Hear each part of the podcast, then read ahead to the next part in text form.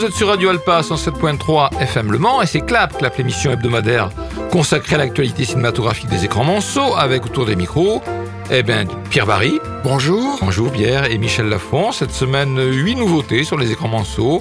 L'île rouge, l'improbable voyage de Harold Fry, Invincible, Renfield, Le Croque-Mitaine, Mon Père et moi, Sick of Myself et Spider-Man Across the Spider-Verse. Voilà, pour la programmation musicale, on va alterner entre euh, l'île rouge et euh, Mon beau-père et moi. Et dans l'île rouge, j'ai dit mon beau-père, c'est mon père et moi, oui, ça n'a rien à voir, oui, oui. Mon père et moi.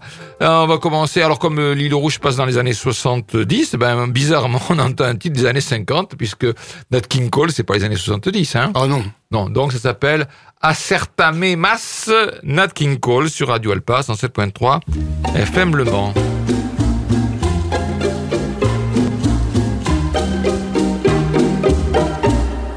Acércate más y más, pero mucho más, y bésame así, así, así, como besas tú, pero besa pronto, porque estoy sufriendo.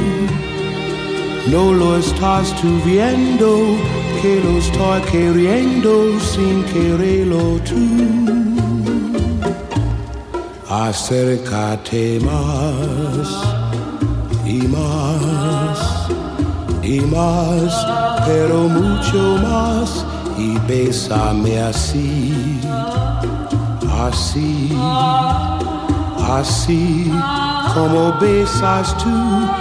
¿Acaso pretendes a desesperarme?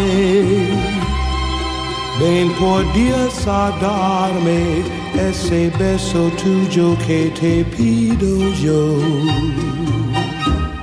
Acércate más y más y más, pero mucho más bésame así, así, así como quieras tú pero besa pronto,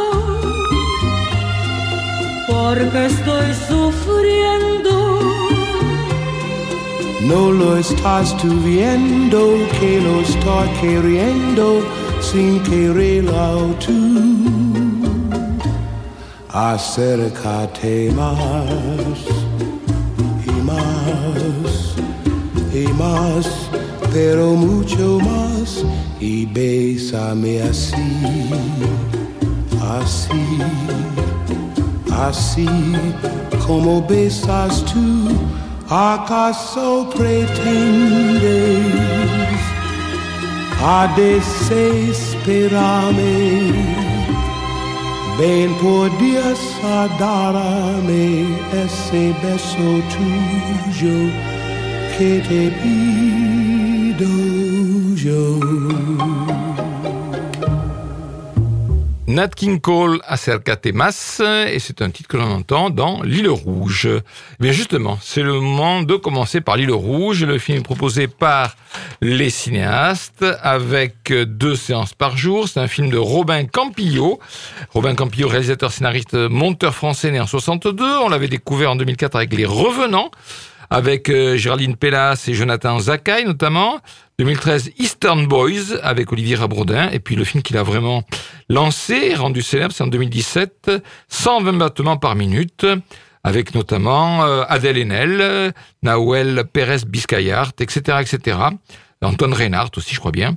Et puis, il est aussi scénariste, Robin Campillo, de films de Laurent Canté, comme euh, L'emploi du temps, Vers le sud, Entre les murs, L'atelier. Voilà.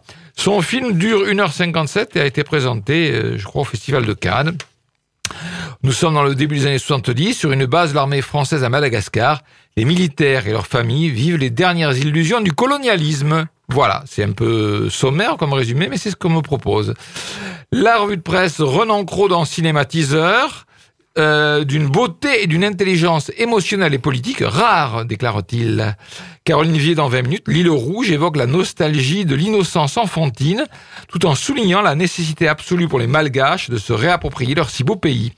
Robin Campillo parvient à évoluer en équilibriste entre ces deux pôles, ce qui constitue la force d'un film tendre et dur, dépourvu de manichéisme. François Forestier dans l'Obs, le film de Robin Campillo est à la fois une recherche poétique du temps perdu et un cliché cruel de l'idiotie coloniale. Sandrine Bajos dans Le Parisien, avec ce quatrième long métrage, Robin Campillo nous met de nouveau chaos et signe son film le plus intime. Guy Odissino dans Télérama, avec ce film proustien, le réalisateur de 120 battements par minute livre une magnétique et universelle histoire d'émancipation et un récit initiatique des plus délicats sur la décence, sur la naissance d'un œil de cinéma. Gaël Golen dans Première, pendant 1h30, porté par les acteurs extraordinaires, Nadia Terezevkiewicz, stupéfiante et Kim Gutiérrez, le film trouve une grâce et une note émotionnelle aussi fragile qu'entêtante. Oui, 1h30, mais le film dure 2 heures. Étienne Sorin Le Figaro, rien n'accroche dans cette évocation moins sensorielle que flottante, dépourvue d'enjeux véritables. Madagascar n'est pas la tragédie de l'Algérie. Maroussia Dubreuil Le Monde, malgré des images de toute beauté entre ciel et terre, quelque part entre Monsieur Hulot et un film d'apocalypse et la musique d'Arnaud Rebottini, le projet trébuche sur des détails pratiques qui en sabotent les ambitions. C'est pas très très clair ce que dit euh, Maroussia Dubreuil dans Le Monde, mais visiblement n'a pas aimé ce film qui est proposé donc par les cinéastes un film euh, d'une durée d'une heure cinquante-sept. Alors, on est bien d'accord, hein, Robin Campillo, le réalisateur, fait le film qu'il veut, mais moi, en tant que spectateur, bah, je trouve que ce film manque de cohérence. Alors, grosso modo, bah, comme le critique de première, pendant une heure et demie, il fait un film avec le regard d'un enfant sur la situation, sur une situation que cet enfant ne comprend que partiellement, puis, dans la dernière demi-heure, bah, il fait un autre film, un film sur la vision malgache, une situation qui est celle des événements concomitants au, au, départ des euh, coopérants français. Parce que la décolonisation a eu lieu déjà depuis un moment. Hein. La décolonisation, c'est en 1962. Et là, on est en 70-71. Et en 70-71, euh, on est dans le cadre de la coopération, on n'est plus dans le cadre de la colonisation. D'ailleurs, euh, la, les nuances subtilement, mais quand même, il y a une nuance, malgré mmh. tout. Bon, alors, la première partie du film m'a plutôt plu. Euh, encore qui est pour mon goût personnel, un peu trop d'épisodes de fantomètre. En effet, le petit garçon qui est le héros du film a une passion pour ce personnage de roman pour enfants et il l'imagine dans un certain nombre de situations qui nous sont proposées dans le film. Alors moi, bon, pourquoi pas, c'est un effet de style, mais je trouve qu'il y a un petit peu pour mon goût personnel. Dans cette partie, eh bien, le réalisateur fait une chronique de la vie de quelques militaires français en poste dans une base à Madagascar dans le cadre d'accords de coopération. Euh, on est au début des années 70, je le répète. Donc c'est quoi cette euh, vie des militaires? Ben, C'est l'entre-soi, c'est la vie de caserne, c'est le quotidien agréable des femmes et des enfants. Alors tout ça me paraît plutôt bien vu et, et donc c'est vu à travers le regard d'un jeune garçon qui voit vivre sa famille, les collègues de son père et qui porte là-dessus un regard innocent, euh, semblant deviner quand même certaines tensions. Belle reconstitution d'époque, euh, belle reconstitution d'une atmosphère, et puis le film change de cap. Alors pourquoi pas, mais alors Campillo n'avait qu'à faire un film euh, sur la situation vue par les Malgaches depuis le début. Voilà, bon, bref, pas complètement convaincu par ce film. Il paraît qu'il est inspiré par les jeunes années vécues par l'auteur, mais que c'est pas un film autobiographique. Alors je vois pas très bien où est la nuance, parce que c'est inspiré, mais c'est pas autobiographique. Enfin bon, peu importe. Ça s'appelle L'île rouge, c'est proposé par le cinéma, les cinéastes. On passe à l'improbable voyage de Harold Fry. L'improbable voyage de Harold Fry, cette fois-ci, c'est proposé par le Pâté Quinconce. VO et VF, une VO euh, chaque jour en général. Cet improbable voyage de Harold Fry, c'est un film de Etty MacDonald. Etty MacDonald, réalisatrice britannique. On peut pas dire que elle fasse beaucoup de films puisque son précédent c'était en 96. Eh oui, 96, ça s'appelait Beautiful Thing. Je l'ai peut-être vu, mais je n'ai pas gardé un souvenir euh, impérissable puisque je m'en souviens pas. Et puis elle a quand même réalisé des épisodes de séries, euh, des Hercule Poirot, des Doctor Who, des Miss Marple, des Inspecteurs Lewis, etc., etc. Voilà, donc la filmographie d'Etty MacDonald. Son film euh, dure 1h48. donc, je vais marcher et tu vivras. Voilà, tout juste retraité, Harold Fried mène une vie maussade aux côtés de sa femme Maureen. Lorsqu'il apprend que sa vieille amie Queenie est mourante, il sort de chez lui bouleversé, il sort de chez lui bouleversé pour lui poster une lettre. Mais il décide de continuer à marcher pour se rendre à son chevet. Sa lettre en poche, il se lance alors dans un improbable périple de plus de 700 km à travers l'Angleterre avec l'intime conviction que son voyage maintiendra Queenie en vie. Au fil de rencontres inattendues et libératrices, Harold pourra-t-il se redonner une chance? Voilà, c'est très partagé la revue de presse. On commence par Julien Barcillon dans Télé 7 jours. Un joli film profond et sensible, au message plein d'espoir. Il n'est jamais trop tard pour retrouver le goût de vivre. Corinne Renou-Nativelle dans La Croix, modeste comme son héros, l'improbable voyage d'Harold Fry, en a aussi la grâce inattendue. Olivier Delcroix dans Le Figaro, malgré quelques maladresses de mise en scène, le cheminement intérieur d'Harold Fry touche au cœur, car il est émouvant et bien rythmé. La rédaction du Parisien, l'histoire est très belle et souvent poignante, malheureusement le film est assez inégal. Certaines scènes sont bouleversantes, d'autres trop mièvres, trop attendues, peinent à émouvoir et agacent. Stéphane Joby, Le Journal du Dimanche, un film assez convenu, mais tout en bienveillance, où il est question de refoulement très britannique des émotions, de résilience familiale et de foi toute puissante. Caroline Bess dans Télérama, malheureusement, les péripéties s'enchaînent de façon pataude, encore alourdies par une musique envahissante. Nicolas Scheller dans l'Obs, adapté d'un best-seller de Rachel Joyce, la fable est belle et le film exaspérant, perclus de dialogues paraphrasant l'action, de musique lénifiante et de flashbacks embarrassants. Thierry Richard en première, le parti, le parti pris d'appuyer les choses, une BO aussi omniprésente que pénible, au lieu de privilégier la retenue, transforme cette odyssée en un long pensum lacrymal. Oui, ben moi je ne suis pas parmi les plus sévères, c'est un film euh, qui coche beaucoup de cases. C'est un mélo, c'est assurément c'est un mélo, mais c'est aussi un road trip, un road trip à pied. C'est aussi un film de résilience, et puis c'est un conte pour adultes. C'est l'histoire d'un vieux monsieur, Harold Fry, qui reçoit un jour une lettre de Queenie, qui était une vieille connaissance, une vieille amie, qui lui annonce dans cette lettre qu'elle va bientôt mourir, qu'elle est en soins palliatifs. Voilà. Alors il sort de chez lui pour poster une lettre en réponse à celle qu'il vient de recevoir.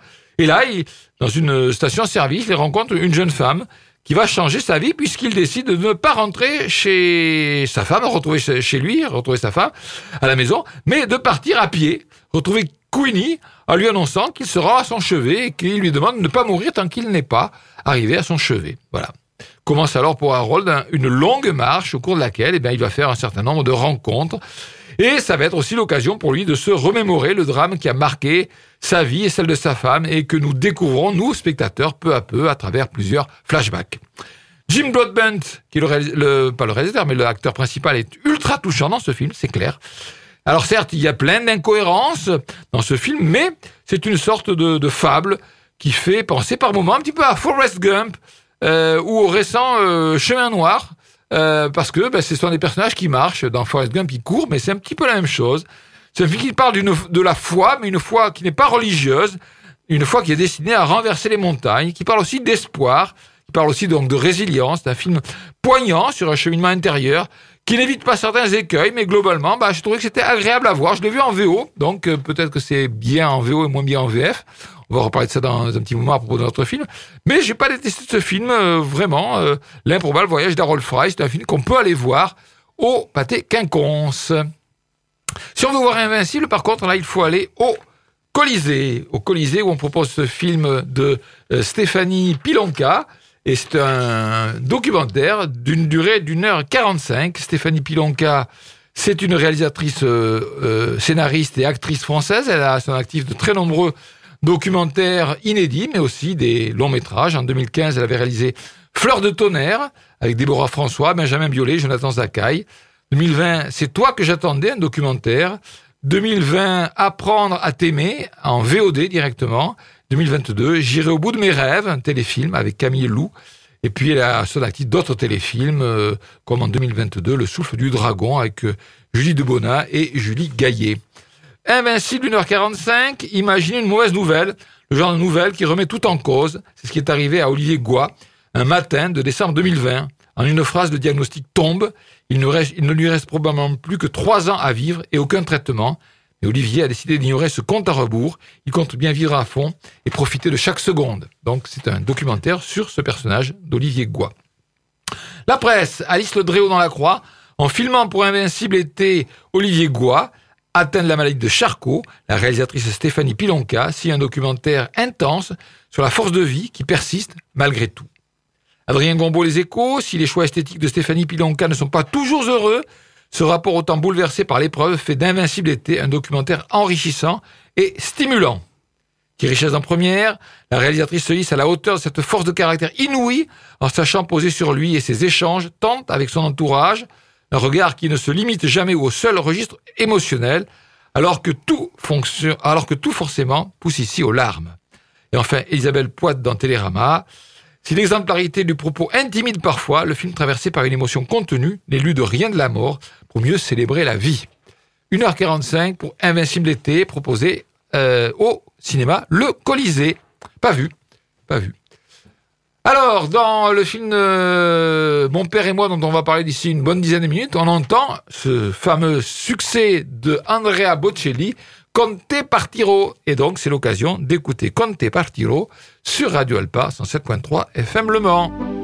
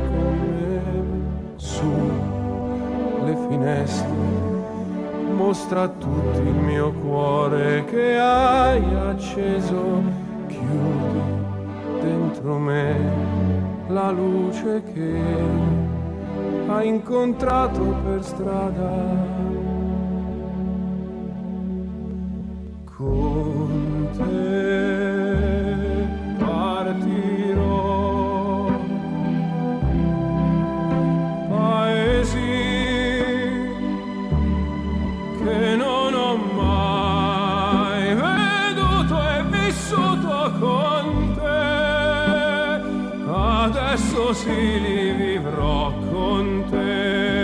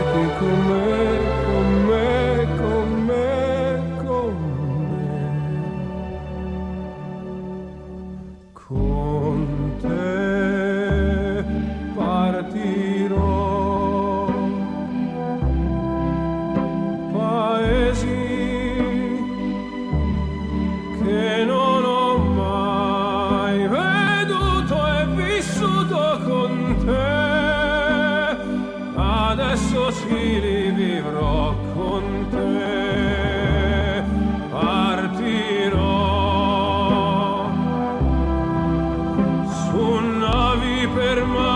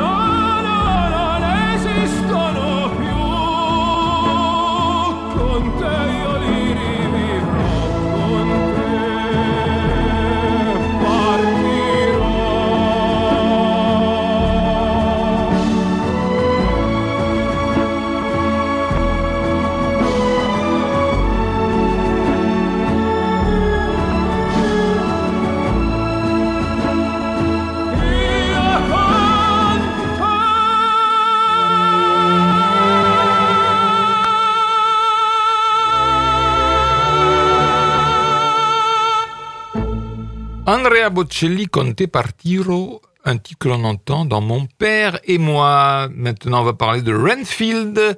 Renfield, c'est un film que vous pouvez voir uniquement au euh, méga CGR. C'est un film de Chris McKay. Chris McKay, euh, réalisateur, monteur, producteur américain en 68. Il a réalisé en 2007 Lego Batman, le film, et en 2021 The Tomorrow War, euh, directement envoyé chez euh, Amazon Prime Video. Voilà, sinon il a aussi euh, réalisé des épisodes de la série Robot Chicken, Robot Chicken. Renfield s'est interdit au moins de 12 ans. C'est un film avec Nicolas Hoult, Nicolas Cage et Awkwafina. Le mal ne pourrait survivre une éternité sans un petit coup de pouce. Dans cette version moderne du mythe de Dracula, Renfield est l'assistant, est l'assistant torturé du maître le plus narcissique qui ait jamais existé, Dracula.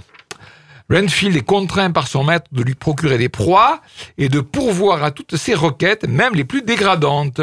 Mais après des siècles de servitude, il est enfin prêt à s'affranchir de l'ombre du prince des ténèbres, à la seule condition qu'il arrive à mettre un terme à la dépendance mutuelle qui les unit. Là aussi, c'est très partagé. On commence par Vincent Maloza dans Cahiers du cinéma. Action tranchante, explosion gore, tenue narrative. On tient là un petit sommet de malice dont la sauvagerie distanciée manque cruellement à la production hollywoodienne contemporaine. Emmanuel Spalacenta dans Cinématiseur déclare que le film est hautement sympathique. Laurent Gian dans Télé 7 jours, voilà une relecture du mythe fort audacieuse, à la fois cool, violente, avec des scènes d'action cartoonesques, gorgées d'hémoglobine et psychanalytiques. Renaud Barognan, le Parisien, cette belle idée de départ, la révolte d'un servant contre son maître célèbre, sanguinaire et sans état d'âme, aurait mérité une mise en scène moins tape à l'œil et plus subtile. Nicolas Scheller dans l'Obs, ultra-violence gore, réalisation publicitaire et formatage consensuel sous couvert d'ironie pop, Renfield ajoute du rien au vide dans lequel patauge le divertissement américain. Muriel Joudet dans Le Monde, romance, film gangster, blockbuster d'action, série B fantastique, gore parodique. Renfield empile les gens comme Dracula les victimes, prenant tout ce qui lui passe par la main pour mieux camoufler son néant narratif. Cécile Murie dans Télérama, Dracula c'est Nicolas Cage, tout en dents aiguisées et bouffonneries gênantes, acharné à démontrer d'un gag énorme à l'autre qu'il est hilarant.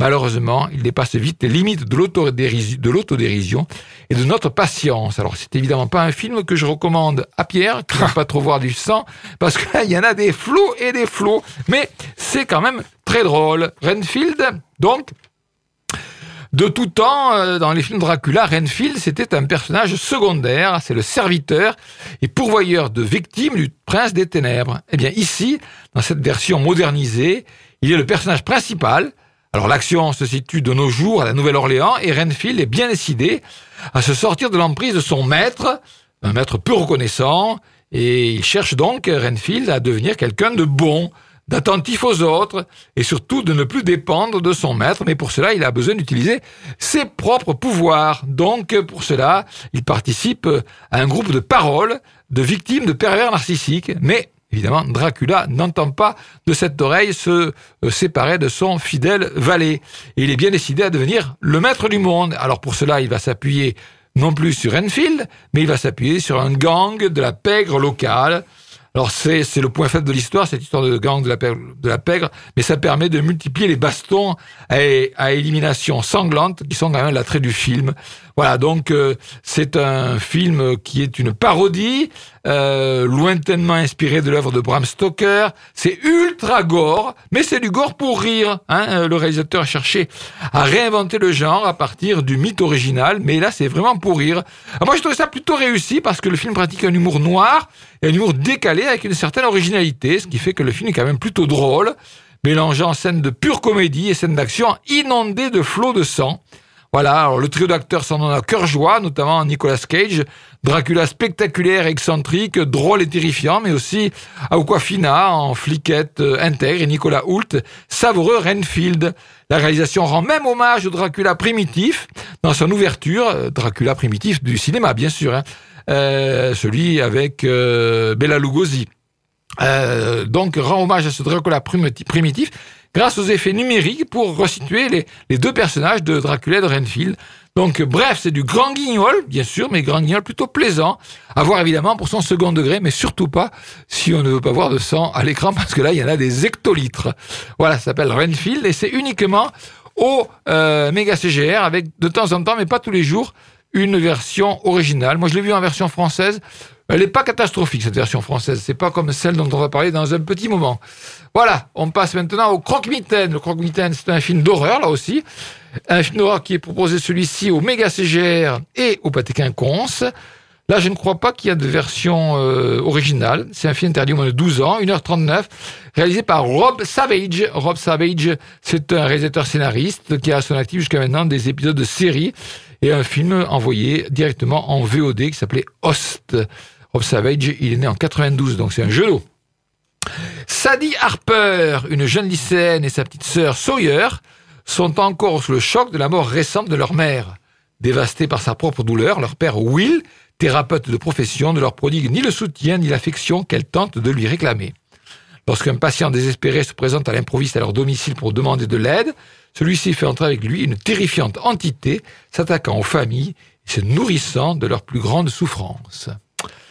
L'écran fantastique sous la plume Pascal Pinto déclare que c'est un film qui est un affrontement efficace aux multiples rebondissements.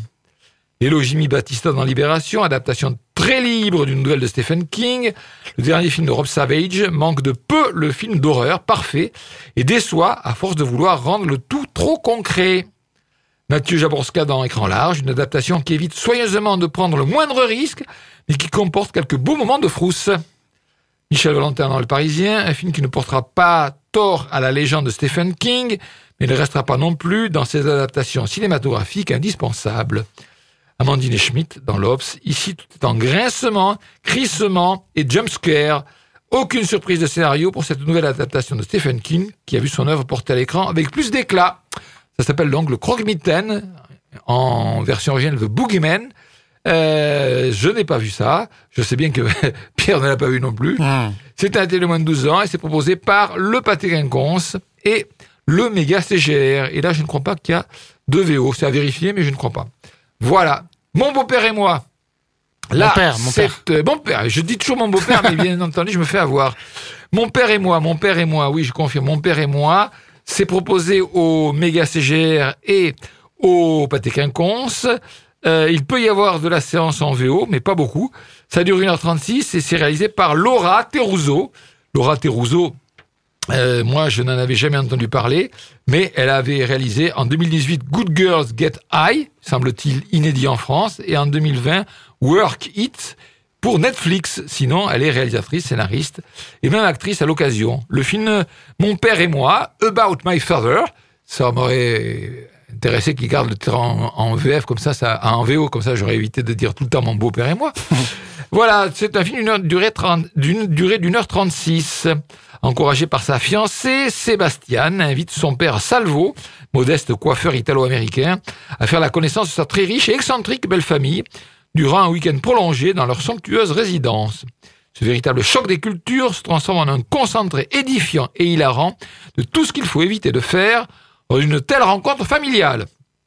Alors Clémence Blanche dans La Croix, In fine, Mon père et moi est un film sympathique à regarder en famille pour se détendre, mais qui s'oublie aussi vite qu'il s'est vu. Le Parisien, les apparitions de De Niro sont assez drôles au début, mais un peu lassantes. Il faut dire que la comédie dégouline de bons sentiments et que les scènes comiques sortent rarement des clous du politiquement correct. Julien Barcinon Télé 7 jours, dans le registre du beau-père mal embouché, Robert De Niro nous avait régalé à trois reprises aux côtés de Ben Stiller dans la saga de Jade Roach. Alors ça, c'est mon beau-père et moi, cette saga. Et là, s'il ne récidive pas dans la virtuosité mariole avec cette comédie paresseuse dans laquelle on ne peut que regretter qu'il ne déploie pas son immense talent. Baptiste Thion, le journal du dimanche, il n'y a d'ailleurs pas grand-chose à sauver dans cette grossière contrefaçon hollywoodienne, faite de gags qui sentent le réchauffer, et Baptiste Thion conclut par le terme inutile. Voilà pour ce film. Alors, mon père et moi, donc, mon père et moi, j'ai commis une énorme erreur j'ai vu le film en VF et c'est catastrophique. Alors certes, je ne pense pas qu'en VO, le film soit un chef-d'œuvre, loin de là, mais la VF n'arrange vraiment pas les choses avec cette histoire, donc d'un brave type d'origine euh, italo-américaine, Sébastien, qui fréquente une, une jeune femme de la upper class, une WASP, white anglo-saxon protestant, mmh et euh, qui euh, désire profiter du week-end du 4 juillet, la fête nationale américaine, pour la demander en mariage, alors qu'il la, alors qu'il est invité dans la somptueuse demeure de ses futurs beaux-parents, qui en ont d'ailleurs profité pour inviter aussi son père, coiffeur italo-américain, radin et grincheux au possible. Le choc des deux milieux va forcément provoquer des étincelles. Ce thème donc du choc des cultures et celui du rapport père-fils euh, classique euh, du conflit des générations sont les enjeux principaux du film. Donc on se situe entre comédie familiale et comédie romantique. C'est un film ultra prévisible dont on peut sans doute sauver quelques répliques, quelques situations comiques, et encore pas toujours très fines certaines. Hein. Mais si dans la première partie on peut trouver drôle certaines scènes avec un Robert De Niro qui joue son personnage avec un maximum de cabotinage, ensuite on tombe dans une comédie sans intérêt, pleine de bons sentiments, dont on devine par avance euh, ben, euh, les péripéties et la conclusion. Mais bon, c'est le genre de comédie qui veut ça, hein. il ne faut pas s'attendre à des surprises dans ce genre de film. Mais, je le répète, la VF étant très mauvaise, cela tire le film vers la médiocrité, et on n'en voudra pas trop à Robert De Niro de s'y commettre, il faut bien payer ses impôts. Personnellement, bon, je vous conseille pas forcément d'aller voir le film. Mais je crois que Pierre est plus indulgent que moi. Ouais, j'ai pas détesté, moi j'ai bien, bien aimé. Mon père et moi, une comédie typiquement américaine, légère, sympathique, drôle, avec un Robert De Niro en forme dans le rôle du père. Toutefois, j'ai trouvé le début quand même plutôt lourd, avec cette voix off quasi permanente, celle du fils, le moi du titre. Par la suite, lorsque les deux familles se rencontrent, l'une d'origine sicilienne, celle du moi donc, l'autre d'origine anglaise, celle de la fiancée, famille très riche, on commence à beaucoup s'amuser tout de même. Je me suis même surpris à rire plusieurs fois, car les situations et les dialogues s'y prêtent. Notons la prestation de Sébastien Maniscalco, très drôle en fiancé maladroit, avec sa coiffure pento. Il y a des vieux qui savent ce que c'est la coiffure pento. Ah, c'était une gomina, ah euh, mais il y, a, il y a longtemps. Il y a longtemps. Oui. Si vous voulez vous détendre et vous amuser, allez voir Mon Père et moi, donc. Voilà, eh bien, euh, maintenant, dans mon euh, non, dans Renfield, on entend beaucoup de chansons. Et on va écouter euh, Nanana, The Chemical Brothers sur Radio Alpa, 107.3 FM Le Mans. Voilà, c'est parti.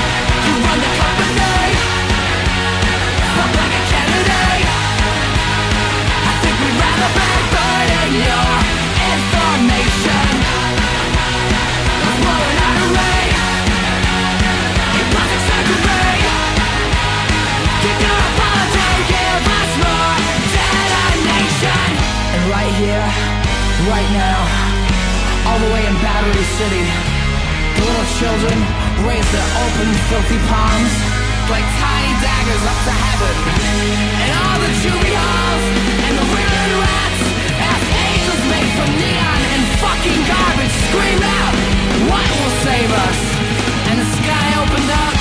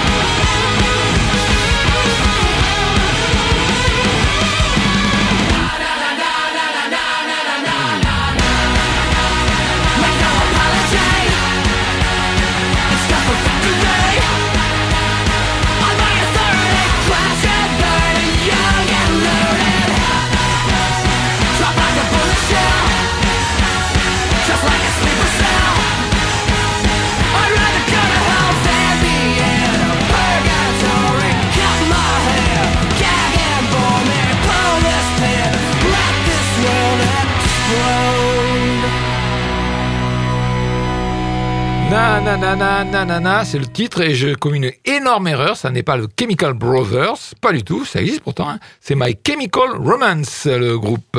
Voilà. Et ce titre, on l'entend dans Renfield. Sick of Myself, c'est un film qui est proposé par les cinéastes avec une ou deux séances par jour. C'est un film norvégien de Christopher Borgil. Borgil. Je ne sais pas si ça se prononce comme ça réalisateur, scénariste, monteur, né en 85, dont c'est le premier long métrage. Euh, Christopher Borgli signe, je sais pas si on dit signe, vit dans l'ombre de Signe, son Signe plutôt. Signe plutôt, oui, t'as raison, Signe. Vit dans l'ombre de son petit ami Thomas, à qui tout réussit. En manque d'attention, elle décide de faire croire à son entourage qu'elle est atteinte d'une maladie rare. Mais le mensonge fonctionne un peu trop bien et elle est vite prise à son propre piège. Alors, Caroline Vier dans 20 minutes, avec son humour féroce qui n'épargne personne, Sick of Myself, ne se révèle pas un film aimable, mais c'est un beau moment de cinéma dérangeant dans ce qu'il montre d'une société où seul le paraître est considéré. Eric Nehoff dans Le Figaro, Sick of Myself est une comédie noire qui bascule dans le film d'horreur, épingle les travers de l'époque avec une réjouissante cruauté. Renaud Baronian dans le Parisien, un film aussi drôle que caustique, mordant, parfois méchant, très politiquement incorrect. Guillemette Odissito dans Télérama parle d'une satire sidérante et réussie de notre époque et gothique. Baptiste Thion, le journal du dimanche, jouant sur les contrastes, la mise en scène est au diapason et malgré quelques redondances, la satire séduit par son ton et son interprète inspiré. Olivier de Bruyne dans Les Échos, même si Sick of Myself ne tient pas sur la longueur toutes les promesses de son excellente première demi-heure, ce film qui rappelle parfois l'esprit corrosif du Suédois Ruben Östlund, c'est le qui avait eu la Palme d'Or l'année dernière sans filtre, qui était président du Festival de Cannes cette semaine, euh, révèle un jeune, enfin président du jury, révèle un jeune cinéaste qui conviendra de surveiller dans les années à venir. Alice Leroy dans Kélistima, Borgli ne sait que faire de cette fable morale sur l'impossible assouvissement du désir de gloire et la réduit à une peinture d'époque comme pour mieux enterrer les velléités séditieuses de son héroïne. Camille Nevers dans Libération, satire à gros sabots, chic à base de body horror. Le film va du point A au point B sans dévier ni surprise, à grands coups de panneaux clignotants. On n'a pas vu, moi j'aurais bien aimé le voir, mais il n'y Ah, avait moi pas aussi. beaucoup de séances. Bah voilà, euh, c'est- donc euh, voilà. hein. C'est la même raison pour moi, oui. Exactement. Donc le film est proposé aux cinéastes avec une ou deux séances par jour. Par contre, des séances, il n'en manque pas pour Spider-Man Across the Spider-Verse. C'est un film d'animation. On peut le voir au Pâté Quinconce, au Méga CGR et au Colisée. Il est bien même possible qu'on puisse le voir en VO euh, quelque part, peut-être même au Colisée. Joaquin Dos Santos, Ken Powers, Justin Thompson, ils se sont mis à trois pour réaliser ce film. C'est leur premier long métrage. Ce film de durée de 2h20, hein, carrément 2h20, euh, eh bien, est proposé, je le répète, au Pâté Quinconce, au Méga CGR et au Colisée. Après avoir retrouvé Gwen Stacy, Spider-Man, le sympathique héros originaire de Brooklyn, est catapulté à travers le multivers, où il rencontre une équipe de Spider-Héros chargés d'en protéger l'existence. Mais lorsque les héros s'opposent sur la façon de gérer une nouvelle menace, Miles se retrouve confronté à eux et doit redéfinir ce que, signifie être un héros afin de sauver les personnes qu'il aime le plus. Je n'ai pas précisé, c'est un film d'animation. Hein. C'est pas un Spider-Man euh, en chair et en os, c'est un film d'animation. Euh, Il y aura une suite. Il y une suite. Hein. Alors, qu'en passe la presse, c'est bien plutôt du bien. Hein. Caroline Vier dans 20 minutes, mélange de style, de texture dans un, incroyable bouillonnement d'idées. Le film tient autant de l'installation artistique que du long métrage de super-héros. Difficile d'imaginer découvrir un meilleur film d'animation que celui-ci cette année, carrément. Hein. Olivier Delcroix, Le Figaro, euphorisant et plein d'énergie. Nul doute que ce Spider-Man, ou Spider-Man, Across the Spider-Verse, marque un nouveau tournant dans le monde de l'animation. Ah ben. Sandrine Bajos de Parisien, une aventure totalement dingue, un graphisme exceptionnel, de l'humour, des spiders par centaines et des super-héros toujours aussi attachants. Johan Haddad dans Première, le film est une petite merveille d'animation qui va bien au-delà des ambitions de simple suite pour aller puiser dans un scénario d'une richesse incomparable, aidé par une multiplication de coups de théâtre, tous plus bluffants les uns que les autres. Hein, ça donnerait presque envie d'y aller. Hein. Libération Marius Chapuis, le spectacle est par voie sidérant, mais le plus souvent, ce grand carnaval vient plutôt se mettre en travers du récit. Trop forte, l'image empêche la scène, bloque ce qu'elle devrait transmettre, rendant le sens presque accessoire. Enfin, il y a bien quelqu'un qui n'a pas aimé, c'est Théo Ribeton dans Les Aérocutiles. Ce qui était hier une transfiguration de la forme relève plutôt du simple filtre. La série s'accroche à ses gimmicks visuels avec une certaine paresse créative. L'inversion verticale, on a compris. Bon, bah écoutez, hein, on n'a pas été voir. Ah. J'avais pas vu le premier et je n'ai toujours pas vu le premier. et Je suis pas très motivé par aller le voir éventuellement s'il passait même à la télévision. Mais ce Spider-Man Across the Spider-Verse est proposé au Méga CGR, au Pâté Quinconce et au Colisée. C'est dire que il y a du choix pour aller le voir et donc un grand nombre de séances. Allez, on termine notre semaine cinématographique avec une chanson que l'on entend sur le générique de fin de... Mon père et moi. Euh, non, Ah non. donc euh, de... de, de, de, de- Qu'est-ce Bah, que je disais? Oui, mon père et moi. oui, mon père et moi. J'étais perdu, perdu. Mon père et moi, c'est We No Speak Americano, Yolande Be Good and D-Cup. C'est une chanson très très connue, hein, celle-là. On Oui. passe sur Radio Alpa, 107.3 FM Le va bene Se tu la parla miezza americano Quando si fa l'amore sotto la luna Come te in capo di I love you Papà l'americano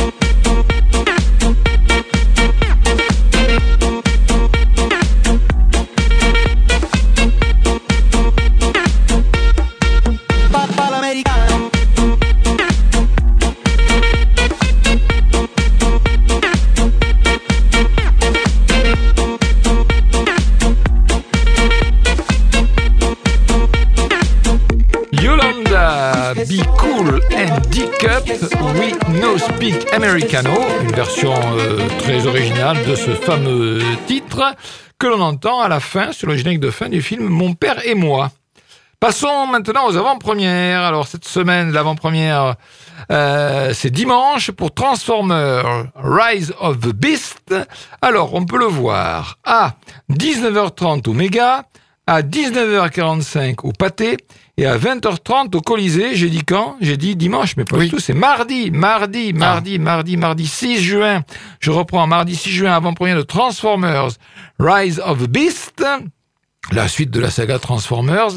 Je répète, mardi 6 à 19h30 au Méga, 19h45 au Pâté, même je crois qu'il y a une séance aussi à 21h au Pâté, il y a deux séances, et 20h30 au Colisée. Mais moi, personnellement, Je serai au Méga CGR, non pas pour voir l'avant-première de Transformers The Rise of the Beast, mais l'avant-première du Une année difficile en présence de Nakash et Toledano qui viennent présenter leur film. Et il y a encore des places. Je pensais que ce serait super euh, couru. J'ai pris ma place à l'avance et on m'a dit qu'il y avait que très peu de places qui avaient été prises. Donc c'est un film avec un casting de folie. Il y a Noémie Merlan, la sublimissime et craquante Noémie Merlan, mais il y a aussi Jonathan Cohen et Pio Marmaille. Le film sortira qu'en octobre, hein, donc une année difficile. C'est mardi soir, 20h15 au Méga CGR. Voilà. Pour ce qui est des avant-premières, il y en a plein d'autres alors. Donc, Pierre. Alors j'ai oui, des choses importantes à vous dire. Tout d'abord, le Festival Anabi, festival de films japonais, des avant-premières. Aujourd'hui, vendredi, La beauté du geste. Demain, Coming Soon. Dimanche, Eman. Lundi, bah, logiquement comme un lundi. Et mardi, La comédie humaine.